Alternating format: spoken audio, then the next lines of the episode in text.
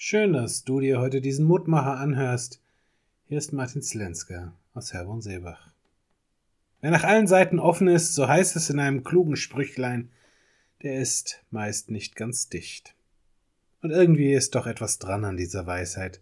Denn wenn ich versuche, es allen Erwartungen und Vorstellungen recht zu machen, dann gehe ich zwangsläufig immer wieder baden.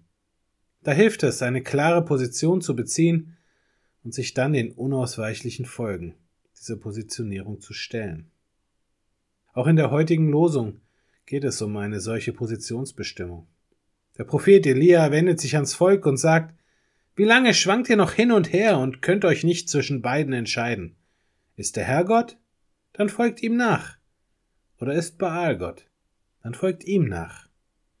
Elia hat die Schnauze gestrichen voll davon, dass die Menschen versuchen, auf allen Wellen mitzuschwimmen und überall das Beste für sich selbst abzugreifen. Und darum fordert er ein Bekenntnis von ihnen. Ihm geht es dabei gar nicht darum, dass die Menschen sich auf seinen Gott festlegen und ihm folgen. Aber er verlangt Klarheit und ein Einstehen für die Folgen der eigenen Entscheidung. Denn vermutlich hat er schon damals erlebt, was auch heute sehr weit verbreitet ist. In Not und Schwierigkeit, da soll Gott bitteschön alles richten. In all den anderen Momenten, da achten wir viel lieber auf die Götter, die uns das Leben so angenehm machen wie möglich. Doch, wie hat schon Jesus seinen Zuhörern gesagt? Ihr könnt nicht Gott dienen und dem Mammon.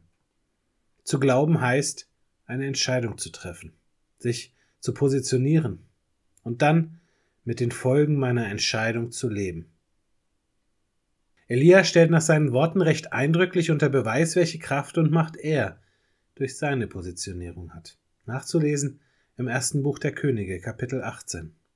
Manch einer heute wäre vielleicht davon überrascht, welche Kraft und Macht er oder sie durch eine richtige Positionierung hätte.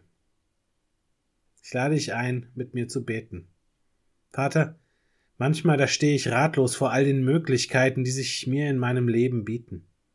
Und da versuche ich alles mitzunehmen, was geht, ohne Rücksicht auf Verluste. Hilf mir in diesen Momenten zu verstehen und zu begreifen, dass es gar nicht darum geht, dass ich möglichst viel auf meinem Teller habe, sondern dass meine Kraft und meine Stärke letztendlich aus meinem Bekenntnis zu dir erwachsen. Amen.